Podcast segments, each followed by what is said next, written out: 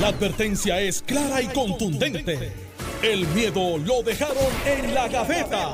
Le, le estás dando play al podcast de Sin, miedo, de Noti1630. Muy buenos días, 9 y 7 de la mañana, sin miedo, aquí por Noti1630, Iriana Rivera de Liz, senador Carmelo Ríos y gobernador Alejandro García Padilla. Buenos días. Buenos días a ti, Liliana. Buenos días por el Puerto Rico. Alejandro, a Alex, que no está con nosotros hoy porque ha sido activado por el Departamento de Recursos Naturales para en la búsqueda del mono.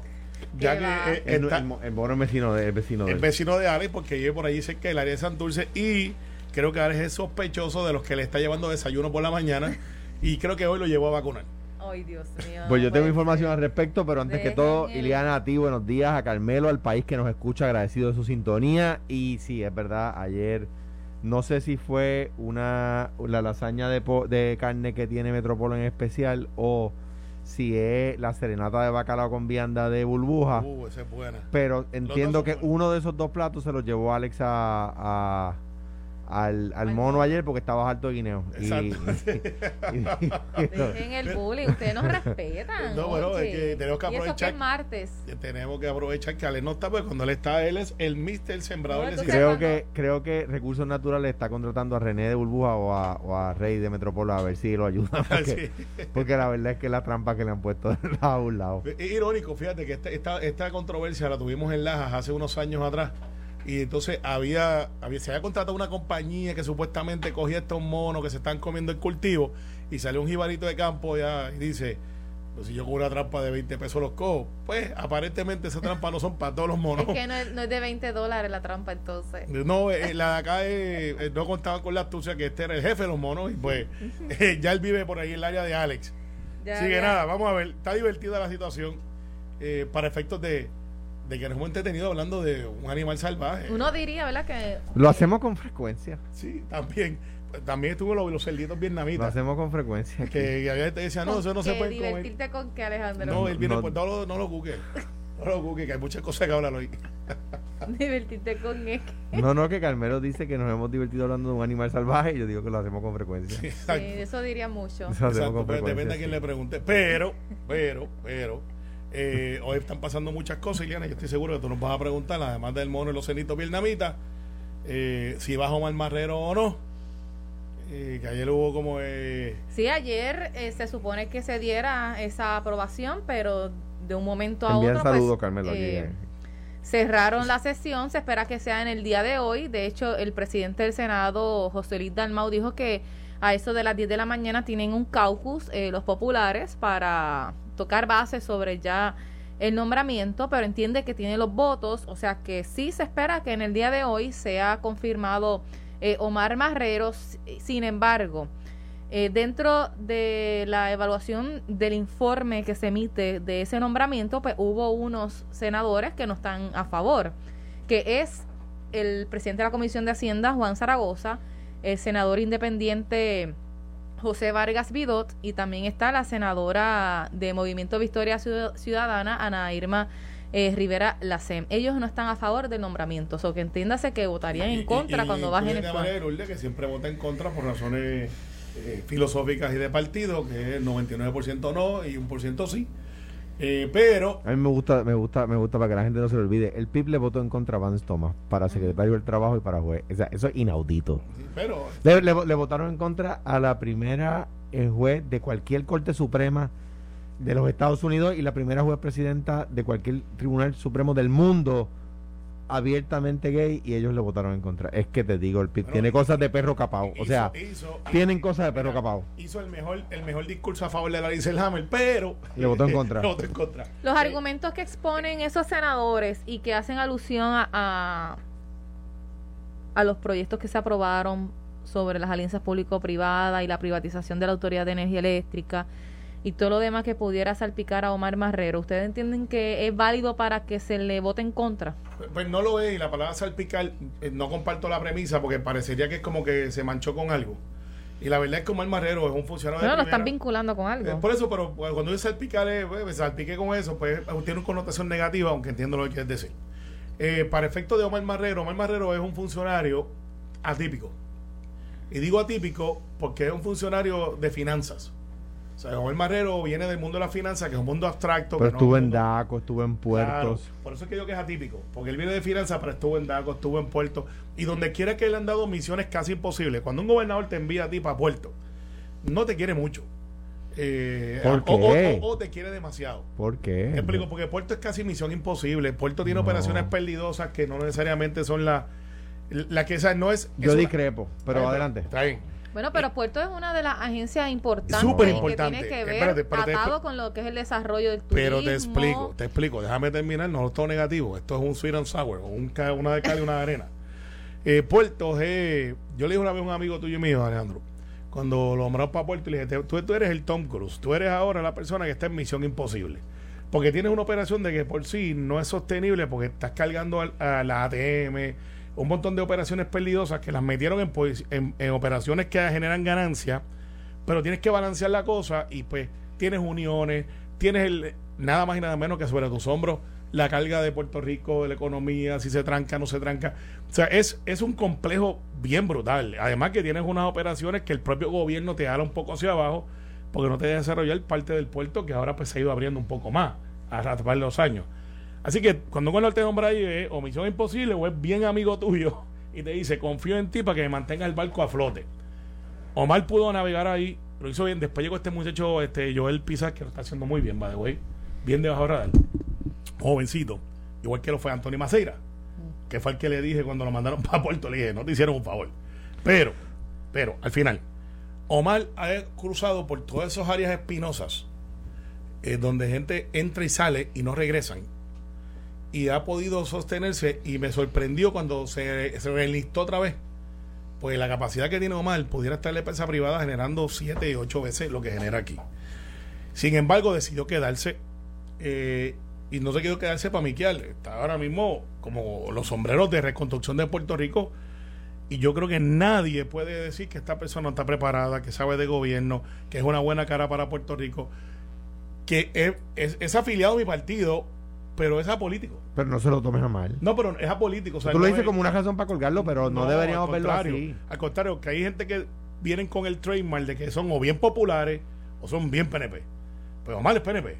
Sin embargo, no hay un pero alcalde. Está bien, pero, pero no, eso no lo hace mala Está persona. bien, pero lo hace un excelente servidor público. Pero, para efecto de los alcaldes populares, tú ves que hay una simpatía porque ha sido justo. O sea, ha sido, ha sido ecuánime. Ha, ha podido utilizar las posiciones para ayudar a todo el mundo. Y ahora le dan esta misión que él no buscó.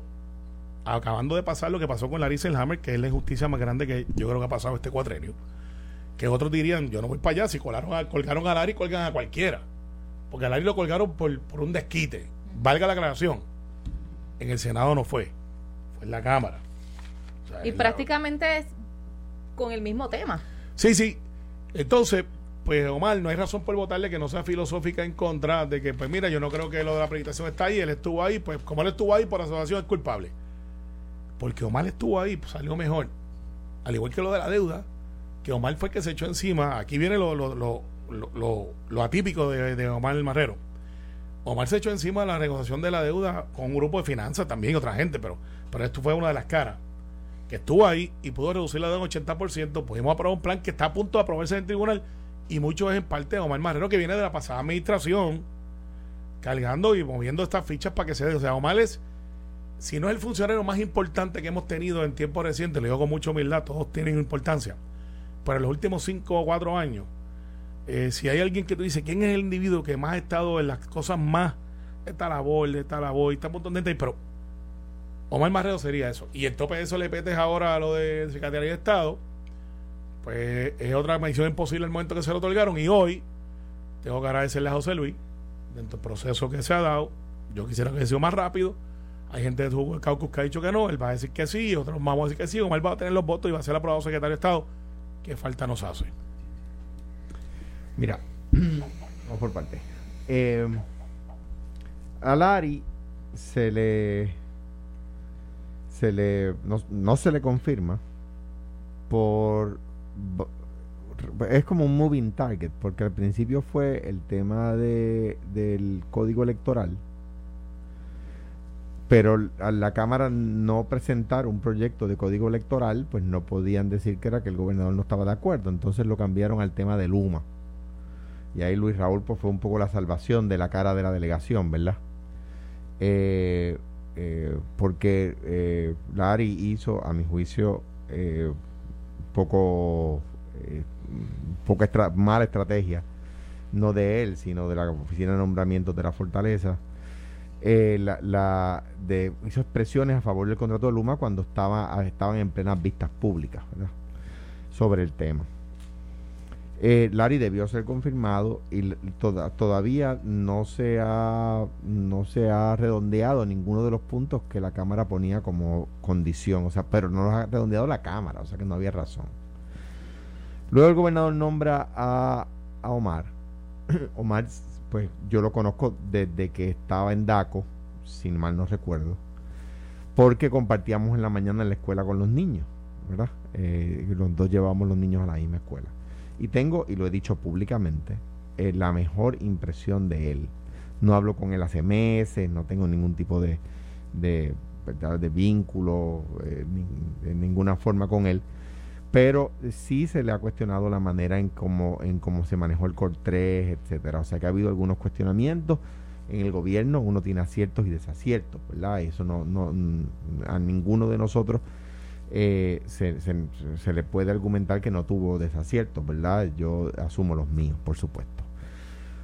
Eh, yo discrepo de la, de la posición de Carmelo con la, con la autoridad de los puertos. A mi juicio es una agencia hermosa que deja mucho dinero. Eh, yo discrepo de que sea perdidosa. Eh, Bueno, para que tiene, tiene más rabo ahí, par de, par de operaciones Pues- perdidosas. pues, algunas operaciones, pero el conglomerado de operaciones eh, es muy positivo eh, y además es fundamental. Bajo la dirección de los puertos de Víctor Suárez, Puerto Rico llegó a tener cruceros como nunca hubo antes y como nunca ha habido después. O sea, el aumento en los barcos cruceros de turismo a Puerto Rico durante la administración de Víctor Suárez en la autoridad de los puertos nunca se dio en la historia previa a él y nunca se ha repetido después. Punto.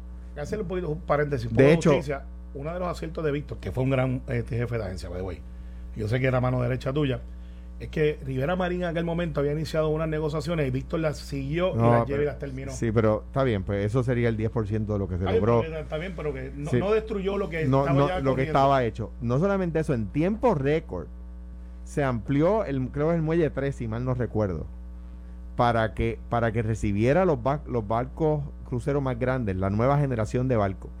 Al grado de que el capitán de uno de los barcos que estaba programado para llegar en la reunión le dijo a Víctor, sin saber que estaba hablando con un tipo que además de abogado es ingeniero, le dijo, ese puerto no va a estar construido para esa fecha, no va a estar esa ampliación no va a estar terminado. Y Víctor le dijo que iba a estar terminado.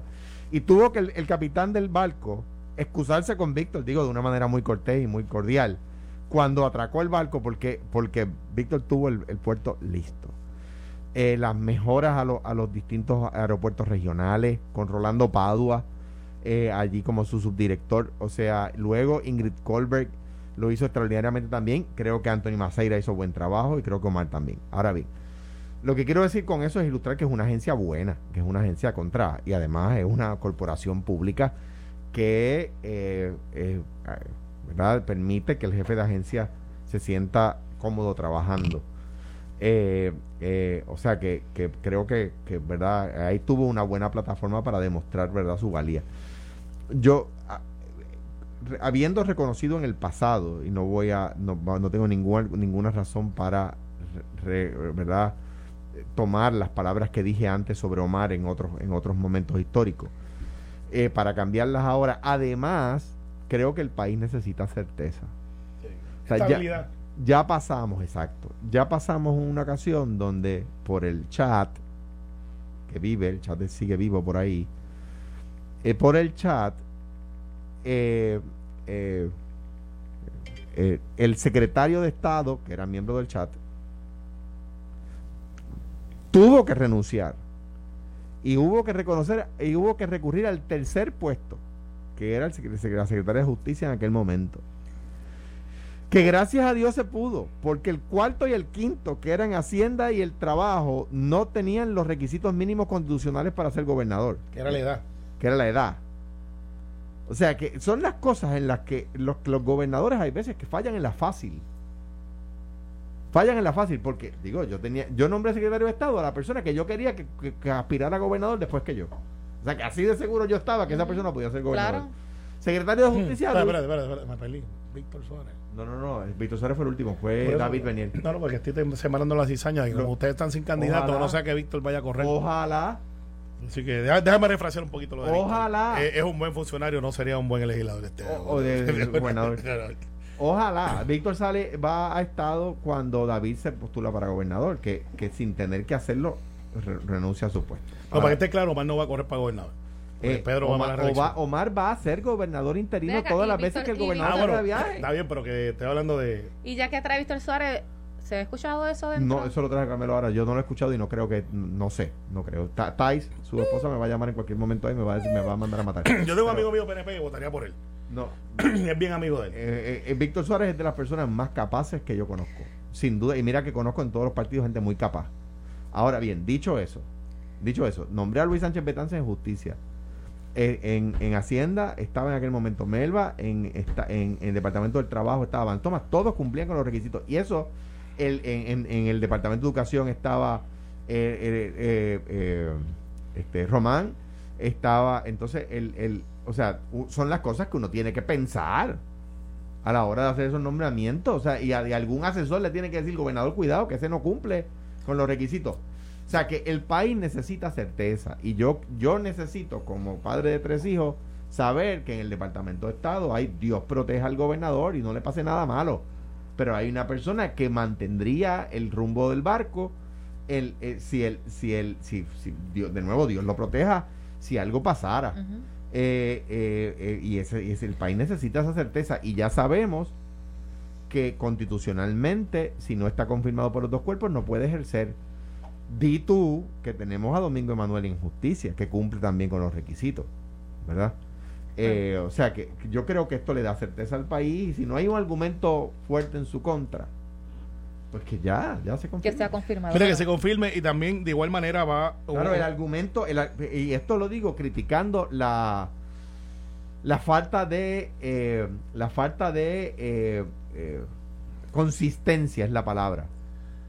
O sea, si tú cuelgas a Lari porque hizo una expresión sobre Luma, ¿cómo confirmas al que firmó el contrato? O sea, digo, yo no estoy de acuerdo con que colgaran a Lari, ¿verdad? pero pero que quede claro, es que el senador Lari tenía los votos, eh, fue la Cámara. así, que ahora fue al revés, la Cámara ya confirmó mal, eh, va ahora al Senado, pero entonces tenemos que movernos a lo que va a ser el cálculo de José Luis hoy. Y no es que tenga la información de Insight, porque es un cálculo del Partido Popular. Pero la experiencia te dice, y ya el presidente del Senado anunció, nos anunció ayer que va a haber un cálculo del Partido Popular hoy, así que puedo decirlo, no es un secreto y eso me sospecho que... Sí, lo dijo esta mañana. Lo dijo esta mañana, pues qué bien. Eh, y, y, yo creo que lo que va a hacer José Luis hoy es decir, ok, tengo los votos por mal, no cabe la menor duda que sí los va a tener. Pero entonces va a aparecer la pregunta, para educación, eh, ¿quién está de acuerdo con el secretario actual? Eh, ¿Quién está de acuerdo con el caso de Mariano Mier, que es el, comisionado de seguro? Yo no. Eh, no, pero te estoy diciendo que eso es lo que va a preguntar. defiende las aseguradoras. Es el comisionado de las aseguradoras, no de los seguros. Va a hacer sus preguntas hoy. Y Volkers. Y Volkers, que, yo creo que, ha sido rehén, eh, pero que ha sido bueno para él, que ha sido rehén. Eh, me explico. Él tenía un asunto con las planillas que lo ha explicado Sociedad, pero ha sido bueno no porque explicó lo de las planillas, es porque le ha dado la oportunidad de que muchas aplicaciones tecnológicas que no estaban disponibles ahora lo están. Hemos mejorado mucho en los sescos, hemos mejorado mucho. Y no es que le ha hecho todas las plataformas él, es que ha podido mover. El Abaco ID ha sido un éxito y así por el estilo, cosas que han podido demostrar que él tiene la capacidad para ocupar ese puesto. O sea que ha sido una entrevista prolongada, buena para él, porque pudiste disipar un montón de cosas, si él puede o no hacer el trabajo. Yo creo que ha sido de los mejores CIO que hemos tenido en tiempos recientes, sin menospreciar los que hemos tenido antes. Bueno, vamos a una pausa y regresamos con más aquí en Sin Miedo. Estás escuchando el podcast de Sin, miedo, de Noti1630. En el programa Sin Miedo, Iliana Rivera de Liz, Alejandro García Padilla y Carmelo Ríos. Ya que estábamos hablando del tema del secretario de Estado, muchos se han estado cuestionando, aunque en un principio se le preguntó al gobernador, pero como que eh, nada, nada ocurrió, todo se quedó pues ahí. Es la situación de estos jóvenes que están en México y muchos han estado eh, solicitando o preguntando si el gobierno, en este caso el Departamento de Estado, pudiera intervenir en la situación y en la en el sistema de justicia lo que está pasando allá con estos jóvenes eh, puertorriqueños que de hecho se espera que en cualquier otro momento pues puedan eh, salir en libertad. Sin embargo pues hoy no Armando nos narra directamente desde allá que el proceso burocrático es tan burocrático que hasta para firmar un papel no únicamente se envía a través de, de manera digital sino que hay que viajar hasta donde esté ese funcionario que amerite eh, firmar ese documento y a veces son hasta tres o cuatro horas de distancia que tienen que, emitir esas firmas, lo que podría dilatar un poco el proceso de lo que se espera la liberación de estos jóvenes. Y a raíz de eso y, y del clamor que tienen esos padres, se cuestionan que, por qué el Departamento de Estado no ha intervenido, si es que no lo ha hecho o o, qué pasa que no se ve esa acción? Es función del Departamento de Estado, ¿verdad? Una de sus funciones es ese es, atender el cuerpo diplomático, ¿verdad? Y esto es una esto es un tema puramente diplomático. Eh, dentro de México, pues es un tema jurídico, pero en la relación de, de esos de esos jóvenes con, con, con, con Puerto Rico, pues le corresponde al Departamento de Estado, ¿verdad? Eh, y, a mi juicio, eh, en su expresión pública, el Departamento de Estado ha sido tímido. Eh, no sé, porque sería injusto de mi parte decir que no ha hecho o que sí ha hecho, ¿verdad? Porque yo no, no sé. Pero, pero, ¿por qué digo que ha sido tímido en su expresión pública? Bueno, porque no sabemos qué ha hecho. si, si si no fuera tímido en la presión pública, pues seguramente podríamos decir, bueno, pero en un caso mire, como este, ha trabajado, han hecho tanto, claro, han, llamado al consulado, a la embajada en los Estados Unidos y el Departamento de Estado, pues por ejemplo, cosas que se hacen en estas circunstancias. Manda a un abogado del Departamento de Estado, la embajada mexicana en, en los Estados Unidos, en Washington, D.C., eh, eh, y, pues se hacen así las cosas, ¿verdad? Yo, yo mm, en más de una ocasión, no en, circunstancias así de casos criminales, pero pues fui a embajada, firmamos un acuerdo de colaboración con, el, presidente de Perú en la embajada de Perú, eh, en los Estados Unidos, y para que la gente sepa, las embajadas son territorio nacional. O sea, la embajada de Perú es, es territorio nacional peruano. El ejército de los Estados Unidos, por decir algo, no puede entrar a la embajada de Perú eh, en, Washington DC porque sería un acto de guerra. Para que, como si fuera una extensión del país. Como si fuera extensión del país. Y fui a la embajada de España y fui a la embajada y tuve vi que el, visitó, visitó el otro día en estos días el cónsul de, de, la, de mm, Israel en creo que en Nueva York. Yo de hecho vino, vino a Puerto Rico en estos días sí invitó a José Luis a Tatito el gobernador para que fueran allá a Israel. Deben de ir. estuve estuve eh, en su oficina en Nueva York. Eh, o sea, mm, eh, eh, son cosas que le toca al Departamento de Estado hacer. Pero no puede intervenir en lo que es el proceso judicial. ¿En qué puede intervenir? Pues, que eso es lo que mucha gente se cuestiona porque los niños están en un proceso, los jóvenes están en un proceso dentro de hecho, puede, de, hecho puede intervenir, o sea, puede intervenir porque puede poner abogado. Sí, sí, de hecho, mira, interesante que Alejandro Fuente trae la perspectiva que fue gobernador y, pues, estuvo ahí y no sé si tuviste que ver con alguna crisis en ese momento, porque cuando se dio lo de la muchacha que fue secuestrada por la FARC, tú no eras gobernador, que entró este abogado muy prominente, fue, antes, fue, antes, que, literalmente un abogado se fue para la selva allí, digo, este, voy a negociar con estos muchachos y sacó a la muchacha y se me escapa el nombre, merece todo el crédito. Si no me equivoco, fue bajo el gobierno Fortuño.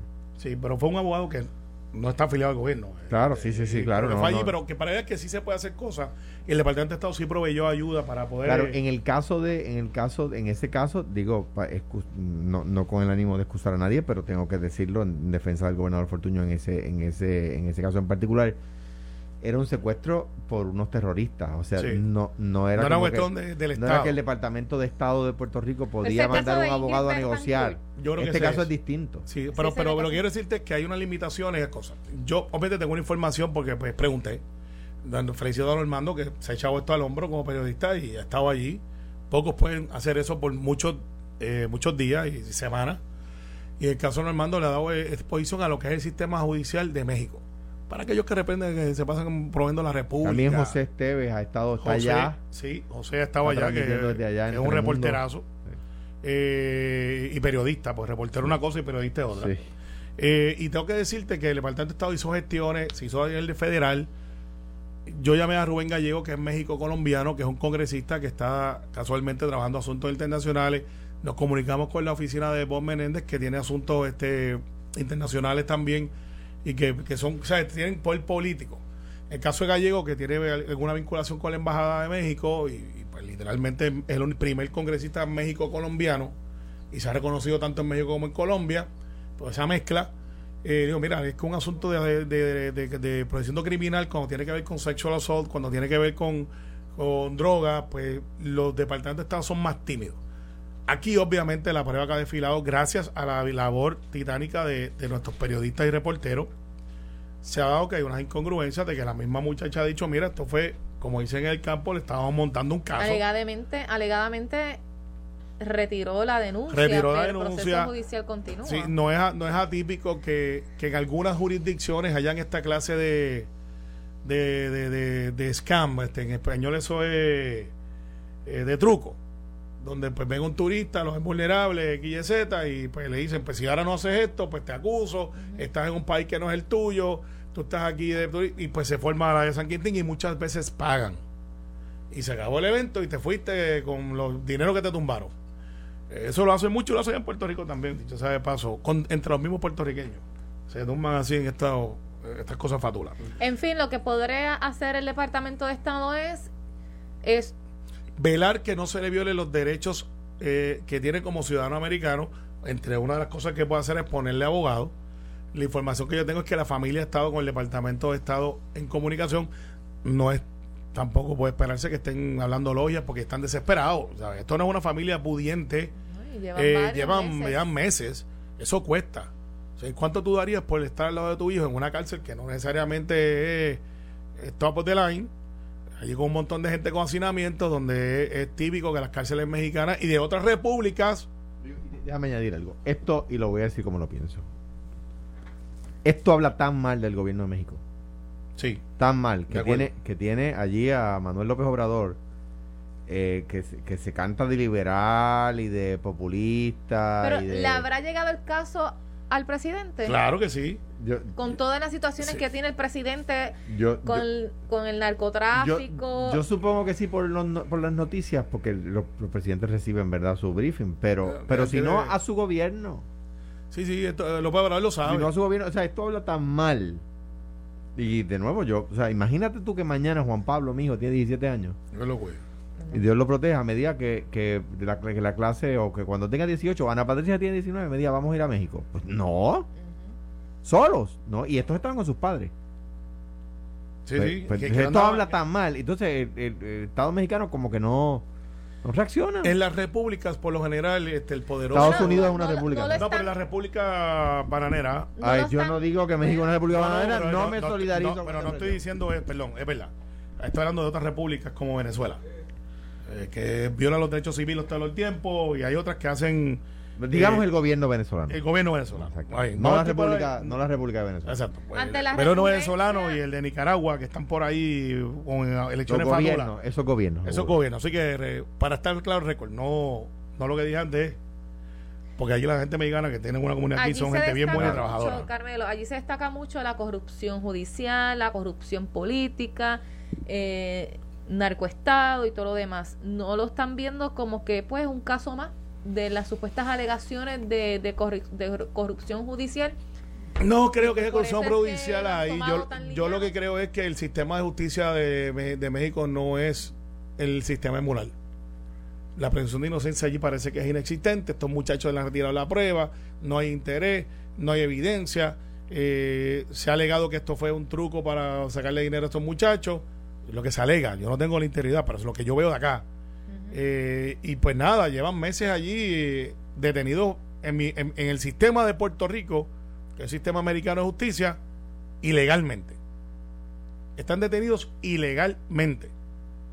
Pero, en otro país, por eso es que hay gente que dice, yo prefiero viajar bajo el territorio, bajo la, la bandera, lo sí, otro. pero también la ignorancia, lo que tú sabes, digo. Pues, Uno puede viajar a tantos países del mundo y, Y yo y digo que lo hagan, que, es- Seguro. que es un espectáculo. El mundo está brutal. digo y hay sistemas jurídicos eh, ya en el mundo bastante más, más vanguardistas que el propio sistema americano, o sea, que un poco con, con la influencia esta republicana con, con retrograda, pues ha caído eh, un- en, la, en la trastera el sistema americano de justicia. Pues, pues es muy muy bueno, ¿verdad? Pero pero ya ahí necesita unos ajustecitos que, Y se están dando. que el mundo va avanzando. Se, Se están se dando. necesita de, la- de que el Congreso lo haga, ¿verdad? No es Sí. así como que Pero tan se están- fácil. se están dando, se está moviendo. Bueno, Por ejemplo, están bajando las penas. Este, Por ahí va. sí. por ahí va. Bueno, este, tengo dos temas rápidos que quiero tocar. Eh, ¿Qué les pareció la audiencia de ayer ante la jueza Taylor Swain respecto a la discusión del plan de ajuste de la deuda y que hoy continúa? Me preocupa, eh, me- digo, me parece que la juez tiene una circunstancia, o sea, la juez puede, y esto para que la gente lo entienda, la juez es un filtro. Todas las partes eh, que, han depuesto han dicho que están a favor del plan de ajuste de la deuda, ¿verdad? Incluyendo comités de retirados, ¿verdad? Bien. Que todas las partes estén de acuerdo no quiere decir que la juez lo acepte. Eh, lo repito, que todas las partes estén de acuerdo no quiere decir que la juez lo acepte. Las partes podrían, la, la juez podría no aceptarlo y decirle, no, miren, no entiendo esto aún, necesito que mejoren esto, que pulan más esta esquina, que soben más este músculo, ¿verdad? Bien.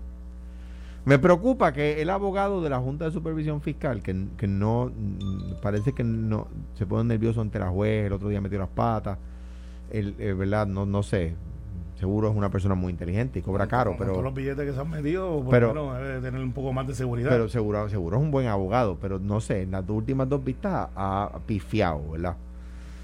¿Qué, ¿Qué ha dicho? Ha dicho, y reseña el periódico de hoy, dice, si el gobierno no realiza reformas estructurales, el plan podría quedarse corto por, en, en mil millones anuales. Eso quiere decir, eso quiere decir que, de acuerdo al abogado de la Junta, el gobierno del gobernador Pedro Pierluisi tiene que ajustar mil millones al año. Cuidado que esto no sea comer hoy y hambre mañana. Cuidado que esto no sea comer hoy y hambre mañana. Estamos en el primer año del cuatrenio.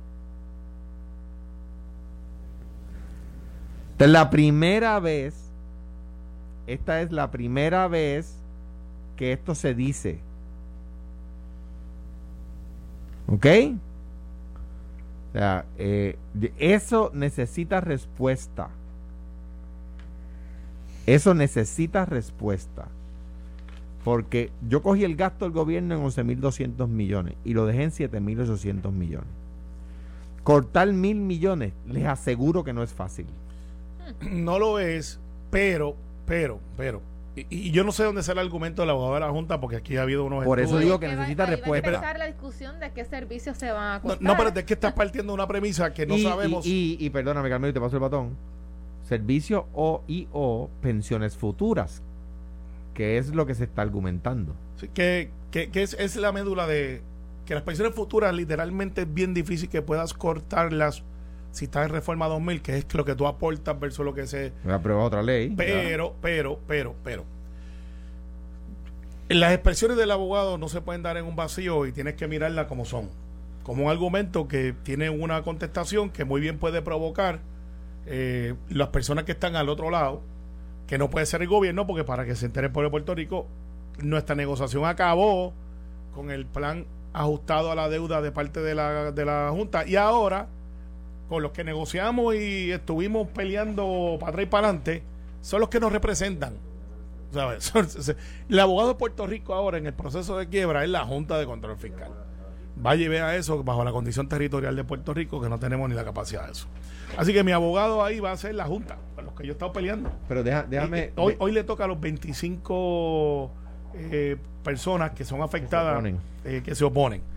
Pero ahí debe de surgir, y la juez debe de preguntar, ¿de dónde usted saca ese número? Pero déjame, déjame refutar algo que has dicho, Carmelo, porque ningún estado tiene el poder que tiene Puerto Rico para reestructurar su deuda. O sea, Bueno, esto es atípico, es la primera vez que pasa. por eso, o sea, Sí. decir que la condición territorial de Puerto Rico, la Bueno, condición la territorial, la condición territorial, igual que a Nueva York, igual que a Detroit, y Eh, a menos que tú vayas a argumentar que Nueva York y Detroit son colonias. No, no, pero, Pero- otra-. No, no, no, y Washington D.C. Le, le dieron billetes, y Washington D.C. le dieron mucho billete, a Y- nosotros nos dieron cero, y, y Washington D.C. ¿Qué? A, a Nueva York le metieron un montón de billetes con, Mira, con la Carmelo, Junta. mira, sí, Carmelo, es verdad, mira, es Carmelo, verdad, está mira, ahí. Carmelo, la reestructuración de la deuda eh, Arizona, Nueva York, California, eh, Minnesota, constitucionalmente no pueden tener el poder de reestructurar su deuda de GOs como lo tiene Puerto Rico. O sea que no es por la condición, sino gracias a la condición. Bueno, O sea que, que hablando de este tema, yo no metería el tema del estatus porque ahí ustedes salen perdiendo por mucho. No creo, no creo. A menos que vayan a decir que No Nueva creo. York, Washington y Detroit son colonias. No, creo, no creo. Pero porque les impusieron una una junta. junta que venía después acompañado con un programa de rehabilitación. Claro, tenían a una senadora en Nueva York, en el caso de Hillary Clinton, que aseguró que llegaron un montón No, de Carmelo, de- Carmelo, Carmelo, perdóname, perdóname. La, la quiebra de Nueva York fue en los 70. Sí, Hillary pero- Clinton no se había graduado Pero- de pero universidad. espérate, chicos, te estoy explicando que después cuando hubo una reestructuración de la ciudad, no, no, no, ¿Qué pero no, no, pero no tiene nada que ver. La, la quiebra de Nueva York fue en los, en los años 70. Cuando Hillary estaba todavía en Yale, no, no, no, no, de nuevo, todavía no se había casado con Bill Clinton, o sea que no tiene nada que ver. bueno, que tú sepas, pero... en que yo caso- sepa, no. Pero que en Pues, el caso de... tendrá mil años. Pues, voy a verificar los facts. Voy a Bueno. ver los facts porque cuando Hillary Clinton corrió para el Senado había unas deudas que tenía Nueva York y Hillary Ah, bueno, se pues aseguró- podría ser, pero se no es, no es la de que reestructuración de la llegaran, Y deuda. eso no tenemos al día de hoy. Sin embargo, lo que sí quería decirte, para efectos de esos mil millones, tenemos una cantidad de dinero que no estaba anticipada, que llega por vía de fondos federales, que sobrepasa los 4 mil billones de dólares, y esa pudiera ser una justificación para entonces parear eso. Bueno, la audiencia continúa en el día de hoy, de hoy, así que mañana tenemos un poquito más de información de lo que pudiera estar aconteciendo y discutiéndose hoy. Pero no quiero, rapidito, Nelson, y la reacción del senador Carmelo Ríos relacionada a los trabajos dentro de la Comisión de Ética del Senado respecto a la investigación que hacen eh, contra el senador Alberto Torres Berríos. Ayer testificó un empleado del senador y se espera que de ser necesario que continúen los trabajos o que necesiten más tiempo, pues que la, la vicepresidenta o la presidenta interina, Mariali González, pues pida más tiempo porque vence el 29 de, de noviembre. ¿Qué vislumbra que pueda pasar eh, usted como portavoz alterno del PNP relacionado a este caso? Como yo tengo que votar sobre este caso, pero no soy miembro de la Comisión de Ética, yo creo que se ha dado el proceso. Es un poquito más amplio de lo que estamos acostumbrados en lo que se ha dado en los casos de ética anteriores. Miren de que por lo general estos son dos, tres vistas, que ha habido cinco o seis vistas. Eh, no te puedo decir lo que ha pasado internamente porque no he recibido el informe, pero eh, creo que ha sido participativo, que ha sido amplio y cualquiera que sea el resultado, nadie puede reclamar que no ha tenido acceso a la información porque se ha dado lo que atípicamente no se da. Pero se está trabajando, se Sí, está yo creo que se está trabajando de una manera es responsable. ¿Usted cree que por el atraso o la o no creo, la creo, tardanza en que se está dando en los procesos? no creo que es una tardanza.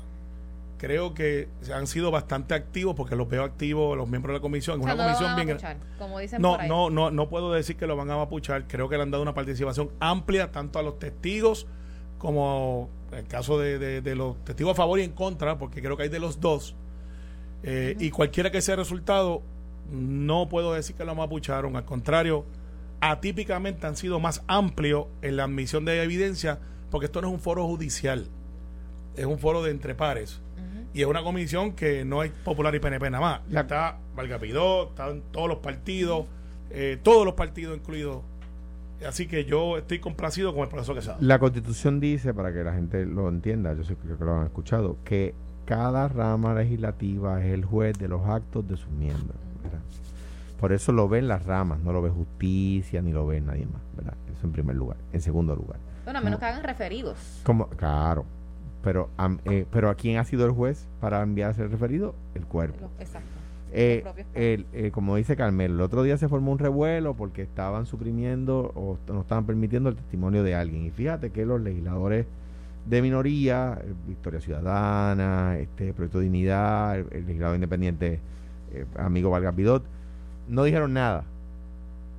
No salieron a decir, ah, están apuchando. ¿Por qué? Pues, y aquí anticipaban, bueno, podría ser que, el testi- que la persona no le consta de propio personal conocimiento de lo que está diciendo. Pasa mucho. Pueden ser un montón de cosas, ¿verdad? Es que él me dijo aquella, o yo oí que el otro le dijo que fulano le había dicho, ¿verdad? Pues eso no es admisible. Yo creo que el proceso, el- le- le- mucha gente critica los procesos que no conoce, ¿verdad? Yo creo que el proceso tiene que dar y ya sabremos si el senador Y eh, ha sido Cruz- altamente participativo. Allí nadie puede cantar foul play. Yo creo que ha admitido toda la evidencia que se puede admitir.